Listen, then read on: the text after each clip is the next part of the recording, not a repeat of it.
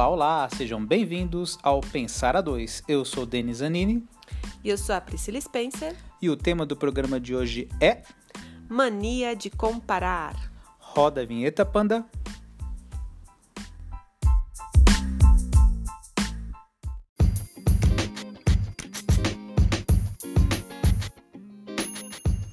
Pensadoras e pensadores, sejam bem-vindos ao Pensar a Dois, seu podcast semanal de provocação, reflexão, pensamento, tudo para cutucar você a refletir com a gente. Afinal, meu amor, pensar a dois é bom.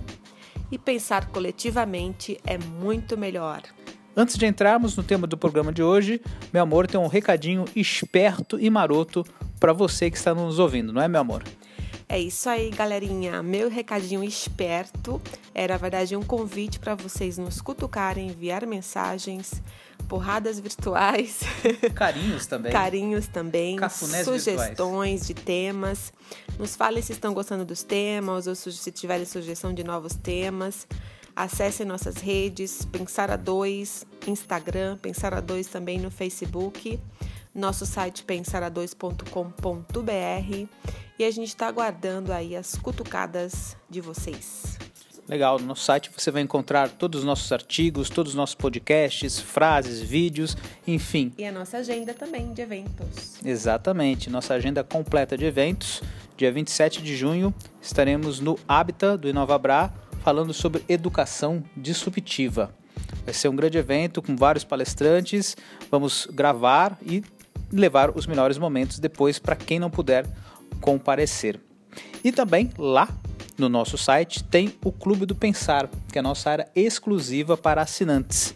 O que, que você tem de vantagem fazendo parte do Clube do Pensar? Você vai ter acesso a uma newsletter semanal com conteúdo, com a nossa curadoria exclusiva, com os melhores assuntos, com os melhores artigos, melhores frases, melhores vídeos sobre futurismo, educação, novas tendências e também vai poder fazer parte dos nossos eventos, nossos encontros mensais, tá? Então, para fazer parte, apenas R$ 9,00 por mês, é muito simples, entre lá no nosso site pensara2.com.br, acesse o Clube do Pensar e faça assinatura, apenas R$ 9,00 por mês e você também nos ajuda a angariar nossos novos projetos, escrever um livro, lançar nosso canal do YouTube, enfim, crescer e prosperar juntos. Sempre juntos. É isso aí. E meu amor, sobre o que nós vamos falar hoje?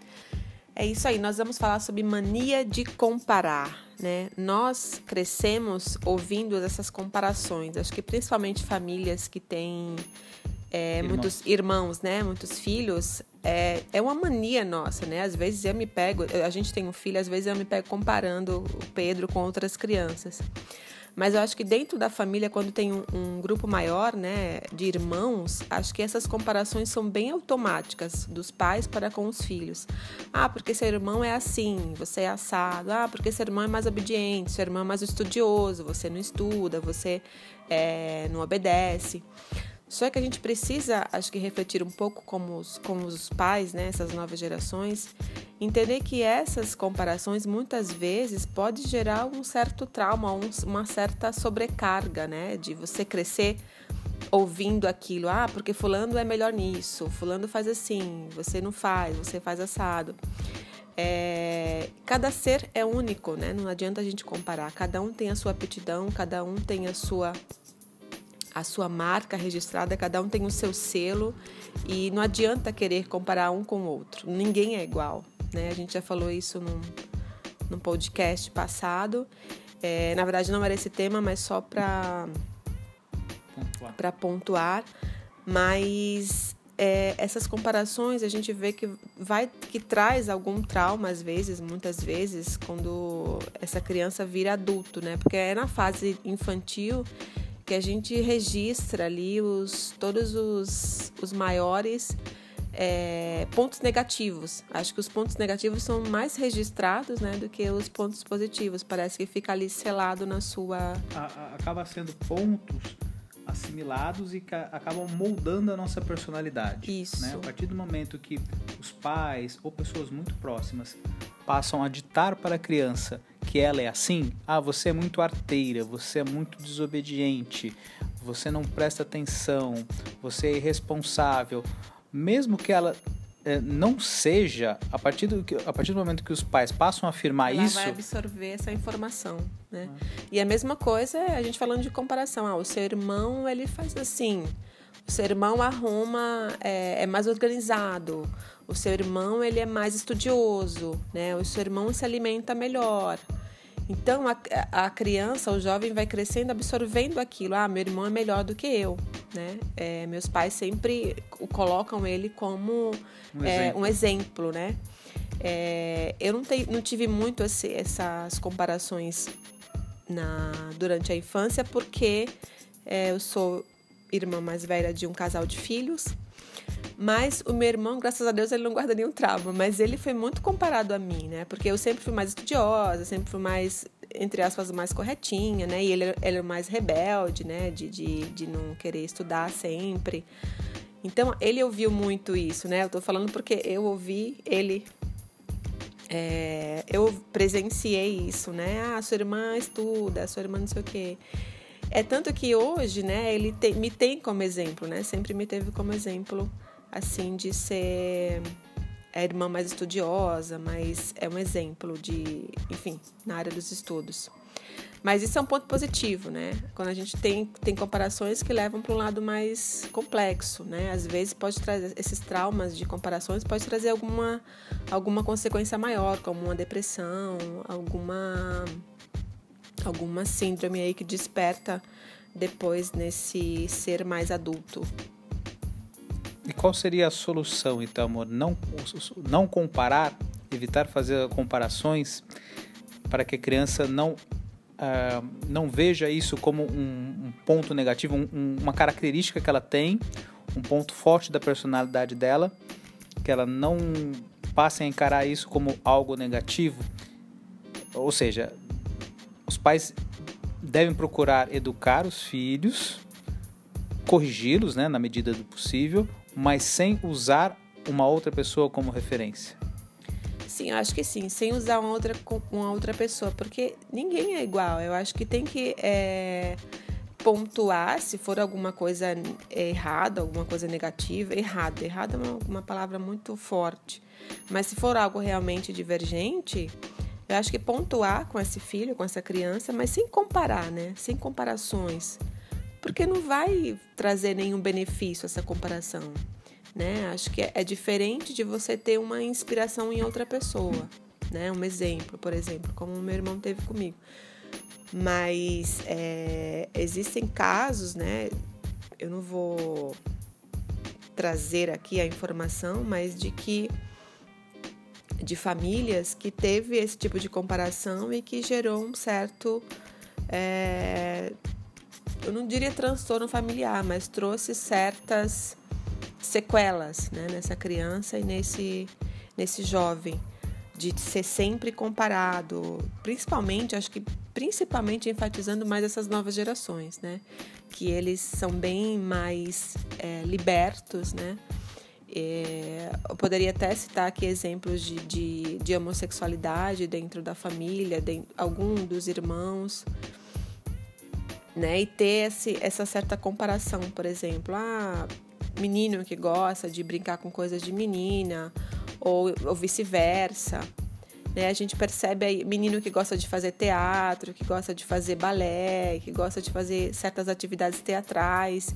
Às vezes existe um certo preconceito assim dentro da família, né? De de os próprios pais não aceitarem, né, e compararem essa, essa criança com outro irmão, que aí, por exemplo, é um menino que joga futebol, faz mais atividades entre aspas mais masculinas, por exemplo. Né? Então, não, acho que tentar não não comparar. Eu sei que isso às vezes é até automático, né, da gente como não só como os pais, acho que é, cotidianamente a gente tem essa mania de comparar. Mas eu acho que é tentar não fazer isso, tentar se policiar um pouco mais. É, e expandindo um pouco mais, além da questão infantil e da família, o ato de comparar ele se dá em vários ambientes. Sim. Eu cito, por exemplo, o ambiente de trabalho, que a gente costuma se comparar muito com colegas, principalmente ocupando a mesma função. Isso é até estimulado e mensurado pela empresa, né? Os, os famosos a, a, é, indicadores, indicadores, de desempenho. indicadores de desempenho, né? os famosos indicadores de desempenho, as, as, as avaliações 360 e tal. É, então, a, a comparação ela é estimulada saindo do ambiente familiar, depois na escola também, essa questão das notas, notas. Né? Isso vai nos acompanhar até a fase adulta, passa pela infância, pela adolescência e até a vida adulta, a comparação na nota, nas notas, a comparação também na, na parte social da escola, né? Por exemplo, ah, aquele cara tem mais amigos do que eu, por exemplo, né? Então, saindo também apenas, ah, saindo apenas, ah, saindo da área da disciplina da matéria, também tem essa comparação dos pontos de vista social, uh, do ponto de vista de pertencimento de grupo, do melhor desempenho ali entre as pessoas, né? E no trabalho, isso fica muito evidente, é estimulado, é comparado e existem até os indicadores para isso, né? Para determinar quem vai receber uma promoção, para determinar quem vai ser demitido, né? E isso acaba é, muitas vezes moldando o caráter ou a personalidade da pessoa. Ela acaba achando, ah, eu sou incompetente ou eu sou limitado,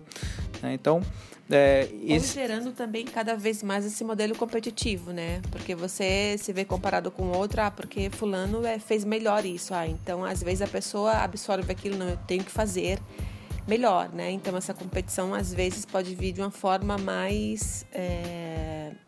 Não é trágica que eu queria falar, de uma forma mais enfim, mais forte, né? De, sei lá, de querer puxar tapete, essas coisas todas, porque a pessoa se sentiu minorizada, então ela quer levar ali a autoestima e provar que sim, que ela é boa naquilo, porque ela foi comparada com outro, e ela vai acabar, às vezes, usando algumas ferramentas não legais de querer superar aquele, aquela comparação.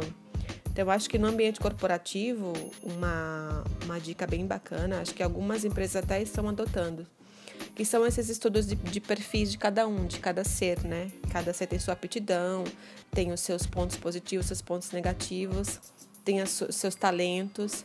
Então é tentar unir o talento de cada, de cada um, né? É, do, desse grupo de pessoas, enfim, em ambiente de trabalho, de departamentos, trazer essas, esses talentos e formar grupos mais unidos, né? Compartilhar esses talentos, né? Cada um com o seu e não de uma forma comparativa, porque ninguém é igual. E a ideia não é essa, né? De que seja todo mundo igual. É, e cada um também tem o seu tempo de assimilar, de aprender e de executar. Tem pessoas que com muita facilidade conseguem aprender algo e executar, e até com uma certa perfeição, com um, um, um certo grau de excelência. Né? É, outras demoram um pouco mais. Né? Então isso tem que ser é, devidamente calibrado, entendido. Lógico que nas empresas, nas grandes que precisam de resultado a qualquer custo, dificilmente você vai encontrar pessoas tão compreensivas assim, uhum. né?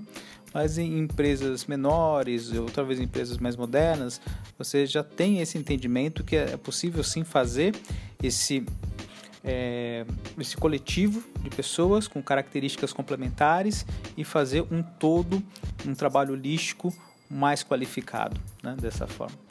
É, então essa questão da comparação, ela, acho que é assim, ela serve é, para alimentar a competitividade, né, e em certos casos e com uma dose moderada é até positivo, né, você é, manter uma pessoa com uma certa vontade de competir, com um certo estímulo, né?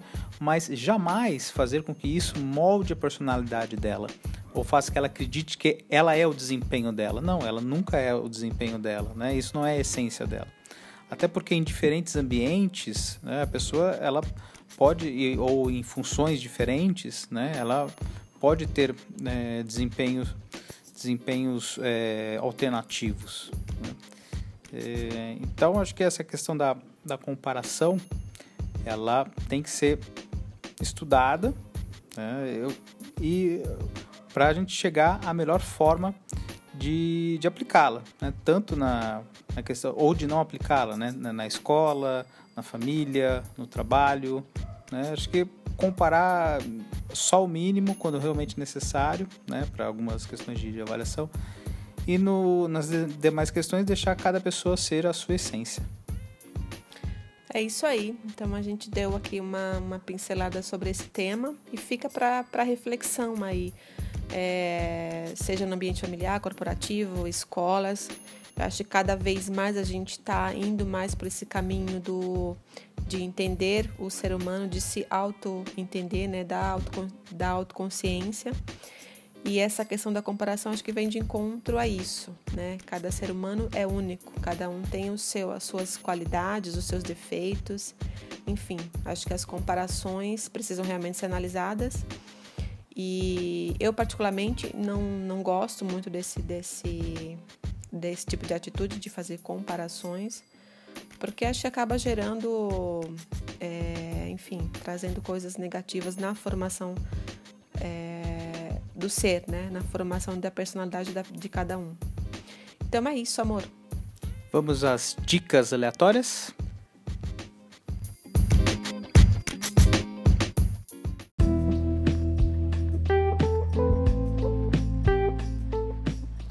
Chegamos agora às dicas aleatórias, a parte do programa na qual eu e a Pri falamos abobrinhas a granel.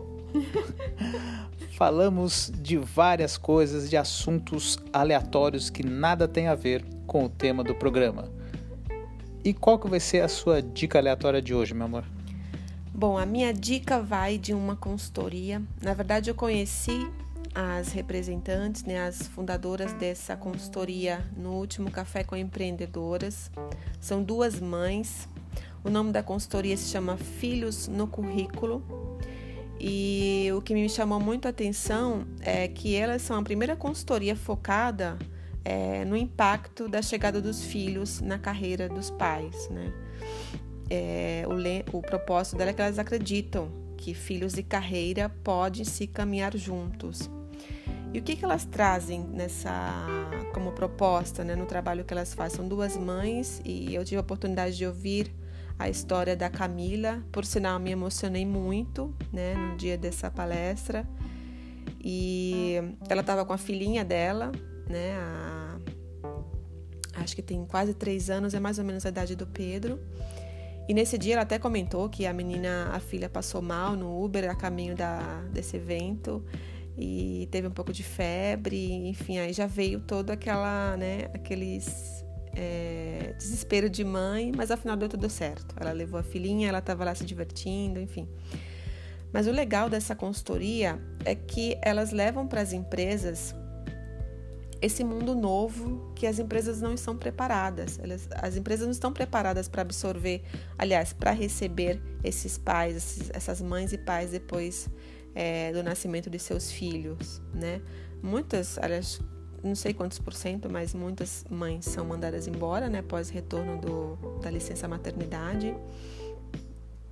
Então, acho que tem que haver realmente um preparo maior dessas empresas para receber de volta esses colaboradores.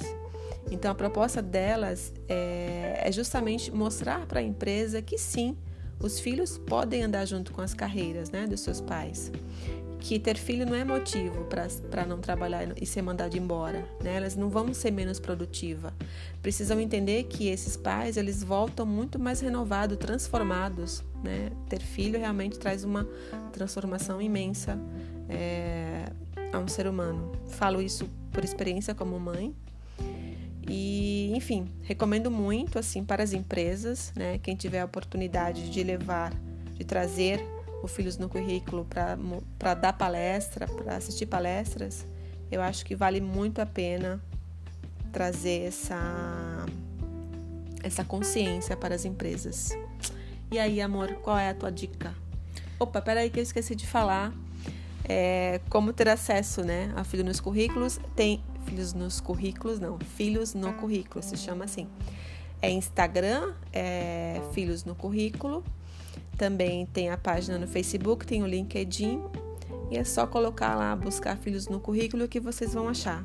A Camila e a Michele são as fundadoras do, da consultoria. Legal, bela dica. A minha é bem singela, simples e rapidinha. Para você que gosta de mantrar, de meditar, tendo um som inspirador, um som que faz com que você se aprofunde aí no, no seu âmago. É, quero dar a dica de você procurar no YouTube pelo tema 72 Nomes. É, é um, é um, um, mantra, né? uma canção dos 72 Nomes de Deus, para quem conhece, gosta de Cabala também vale a pena. Né? E que os 72 nomes, né, os, os 72 anjos, são citados a capela, né, são cantados a capela, e é, e é lindo. Né?